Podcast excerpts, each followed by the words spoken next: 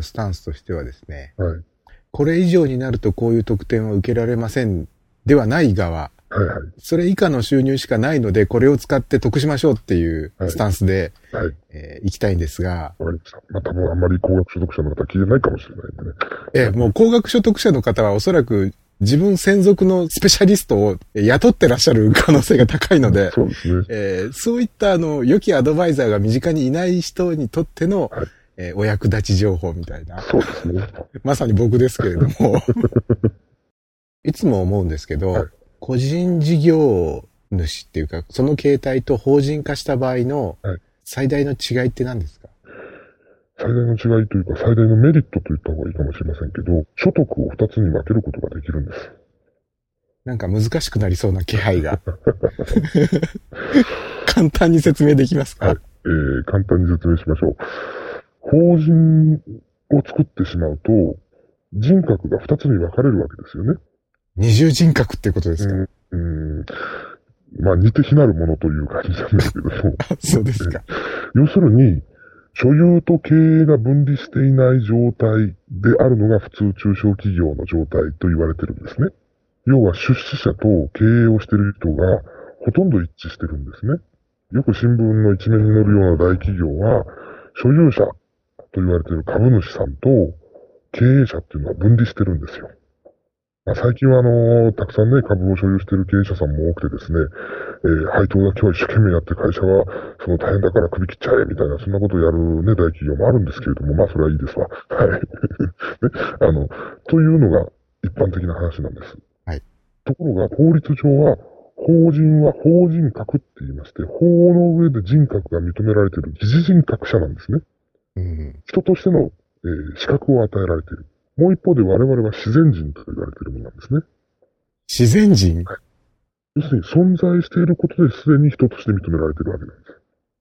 はヒゲさんも、私見たも、自然人ですよね。であも、株式会社何々とか、なんちゃら株式会社とか、うんいうのは、法律の上で人格、法人格が与えられているんです。うん難しくなってきましたよ。いちなみに、三田さんは、はいえー個人事業ではないんですよね。私は個人事業主ではないです。いわゆるサラリーマンというポジション、そうですね。所得税法上で言えば、給与所得者という形になります。漢字に置き換えるわけですね。そうですね。給与所得者。ははいいはい。そうしますと、人格が二つに分かれているわけですから、分かれているんだけれども、経営をしている人も、その会社を所有している人も、その経営者だというふうになれば、言ってみれば二重人格っていうことになりますよね。うん経営者としての自分もありますし、会社の所有者としての自分もあると。ところが、計算上はそこを二つに分けるんですよ。うん。というのは、その法人は営業活動をして、経費を支払うときに、その経営者に対して経費、要するに役員報酬というものを支払うわけですね。うん。そうすると、役員報酬を支払った残り、まあいろんな経費も払うんですけれども、そういったものを払った残りは所得として残るんです。厳密に言うと、税法上の加算項目とか減算項目とかあって、それを足し算引き算した後が所得って言われているものなんですけど、まあ単純化しますので、まあ利益イコール所得だと思っていただければいいと思うんですけど、要するに、社長さんに払った経費、給料も除いた後に、まあ所得が残るというふうに思ってください。なんとなく分かってきました。ヒゲさんがフリーランスでやってますよね。自分に対してお給料を払った残りを申告するわけじゃないですよね。ああそこなんでしょうね、きっと。えああ、分かった。自分の中に、自分に給料を上げてる自分がもう一人いるわけですねそうなんです、そうなんです。法人になると、もう一人の自分がいるわけですよ。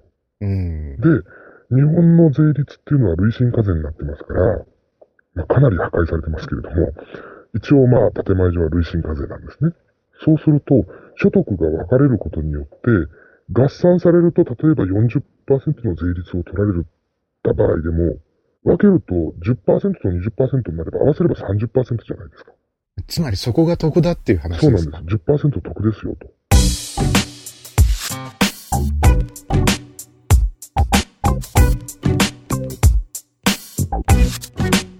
じゃあ、裏技的なと言いますか。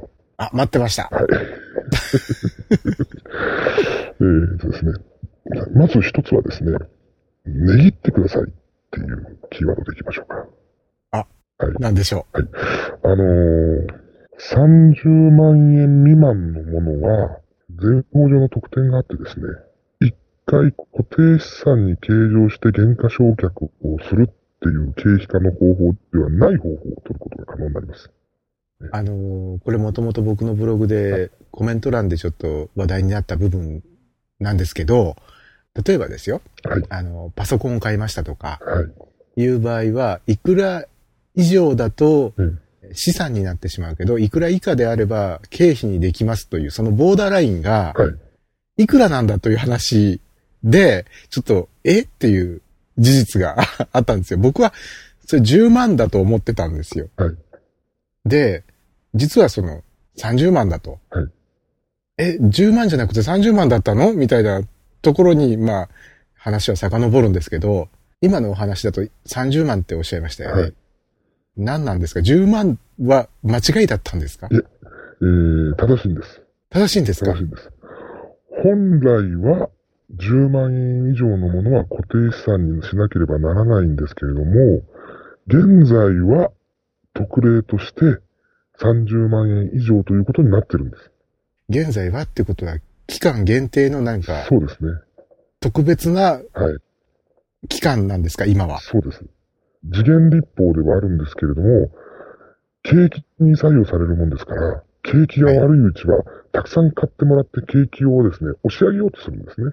そのためにお金をたくさん使ってもらおうっていうふうな、そういう機能を果たすんですよ。うんうん。ですから、また延長されたんですね。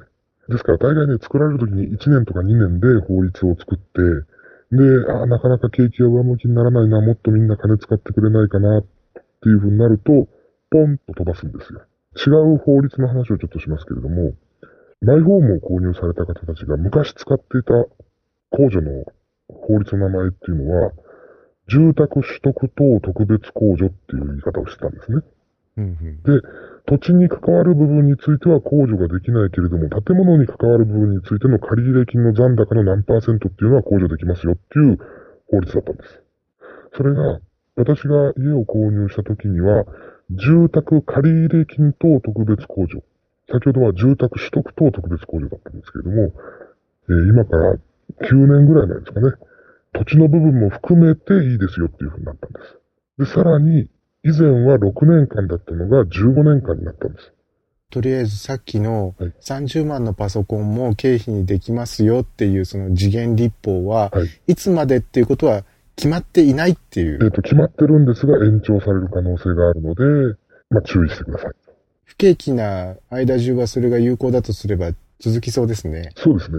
私の予想ですけど、10年は景気良くなりませんから、あと10年は使えると思ってください。10, 10年も？うん。あ、そうですか。まあ、じゃあとりあえず、はい。えー10万までしかダメだと思い、思い込んでた人にとっては、はいあ、30万までだったら経費に入れられるんだっていうことは、これはお得な情報ですよね。そうですね。これは、はいえーっと、何か特別な届け出みたいなものは必要ないんですか、えっ、と、事前の届け出は必要ないです。ただし、この特例を使ってますよということを書かないといけないです。えーそれは申告の書類のどこかにはい。えっ、うことえー考え方としては、一括で償却しますよという方法を取るんですね。じゃあ一応資産なんだけど、はい。えー年ごとに何パーセントずつではなうく、んいっぺんにっはい。ていう考え方ですか、はいですから、例えば、えー、もし、これをお聞きの方が確定申告で青色決算青色申告決算書を作成されたことがある方、もしくは、えー収支内訳書って言われているものを作られたことがある方は、減価償却の欄っていうのがあるのをご存知かと思うんですけれども、はい、僕知ってます。はい。その減価償却の欄に資産の名称、例えばパソコンって書きますよね。はいで、えー取得価格が29万円だったと。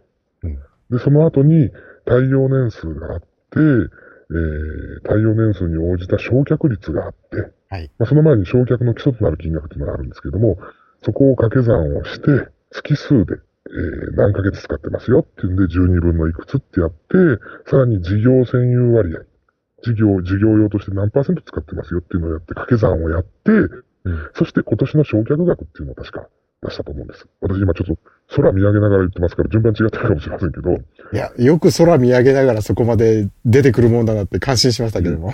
で、そこの、えー今年の焼却額っていうところがあるかと思うんですけども、その今年の本年中の焼却額のところに全額を入れるんです、ポンと。ほうほうほそれで、一番右側に確か適用とかっていう欄があったかと思うんですけれども、えーっと。あ、えーっとですね。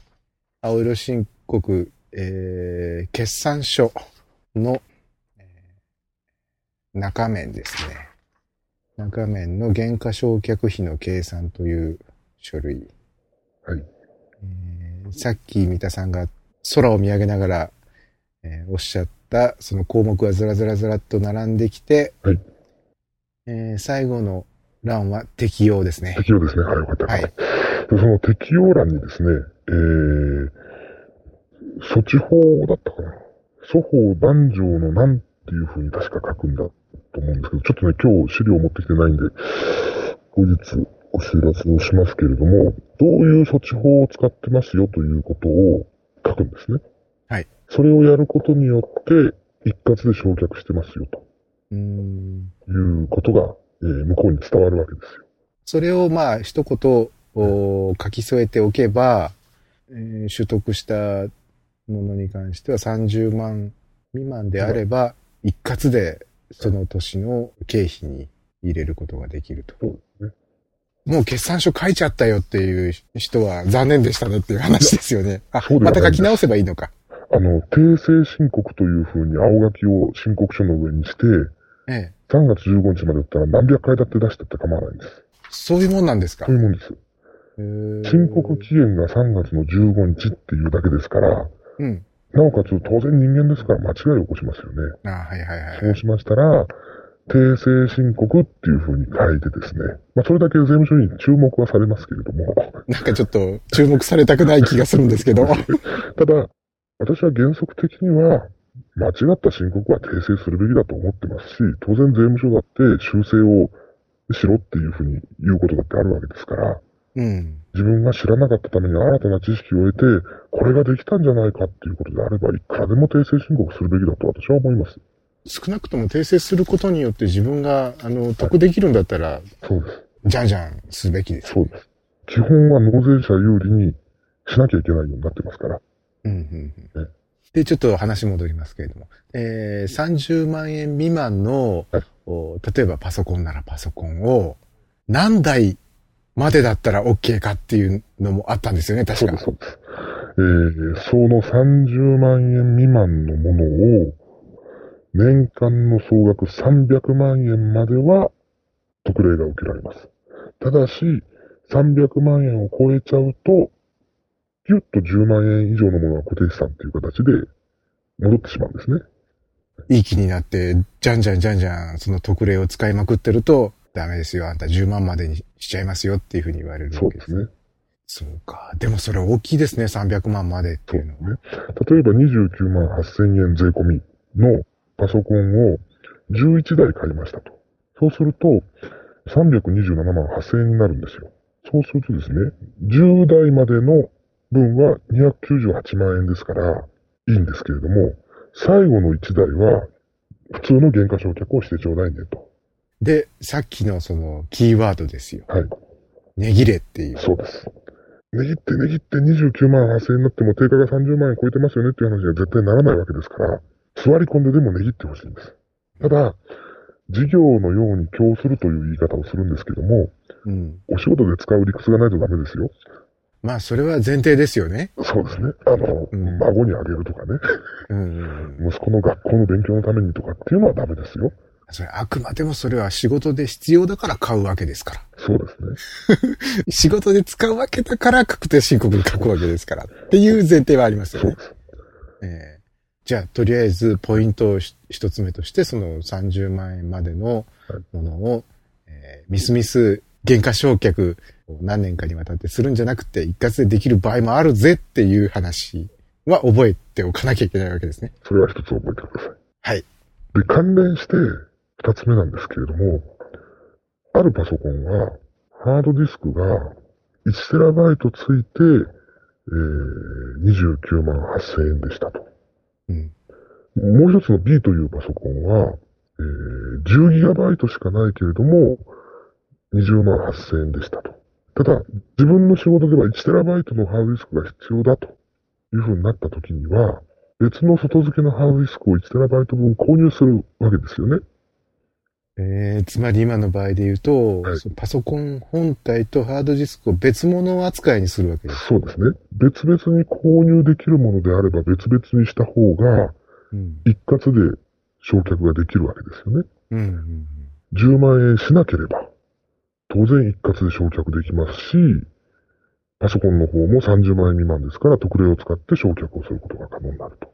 無理して一体のものを買う必要はないわけですよ。なるほどえ。それはあれですよね。今回の、はいえー確定申告ではもう間に合わないですよね。